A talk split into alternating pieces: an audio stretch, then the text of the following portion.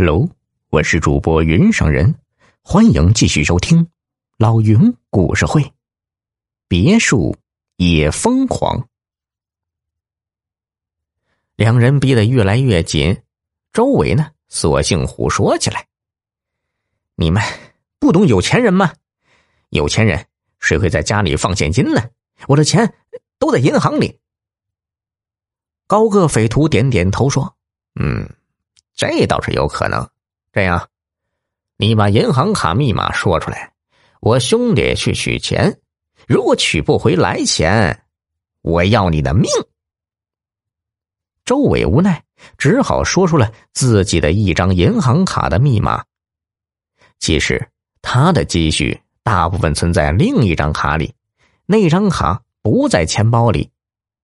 告诉匪徒的银行卡里也就千把块钱。估计他们是不会满意的。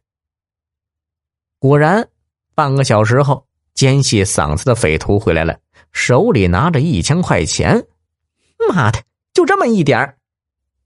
高个匪徒大怒，抬手又要打周伟。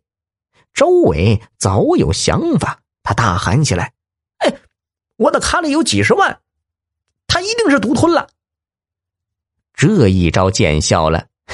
高个匪徒疑惑的看了奸细嗓子一眼，奸细嗓子急了，一把从兜里掏出一张纸条。妈的，幸亏老子没扔，否则让你小子陷害了。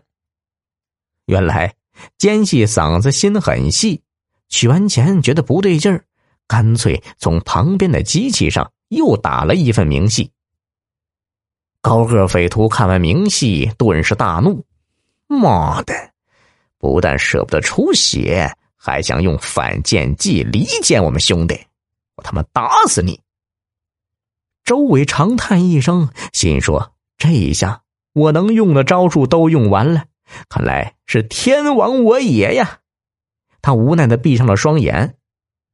就在他闭目等死的时候，忽然传来了敲门声。两个匪徒吓了一跳，互相看看。高个匪徒说：“咱们别理他，估计啊，瞧一会儿觉得没人就该走了。”没想到来人很是执着，又是敲门，又是按门铃，压根儿就没有走的意思。尖细嗓子挺不住了，这天都蒙蒙亮了，他这么折腾下去，弄不好要露馅儿啊！咱们还是应付一下吧，看看来的是干什么的再说。两人一合计，又把周伟的嘴给堵上了，把他押进二楼的房间。两人关好房门，摘下蒙脸的布，走到门口。尖细嗓子走到门前，冲外面喊道：“谁呀？大清早的！”周先生，我是来收房子的，按照协议。咱们说好早上八点收房，现在还有半个小时了，但我的客户很着急呀，希望能马上看房子。嗯，您给开一下门吧。两个匪徒愣了，互相看看，尖细嗓子低声说：“妈的，看来这房子还真是还真是他租的，现在怎么办呢？”高个匪徒想了想说：“别慌。”先把外面的人支走，然后咱们溜之大吉就是了。于是他提高了嗓门说：“啊，呃，周先生不在，他出去办事了。我们是他朋友。呃，他临走还说，如果你来了呀，让我们告诉你，这房子呀，他在续租一周。”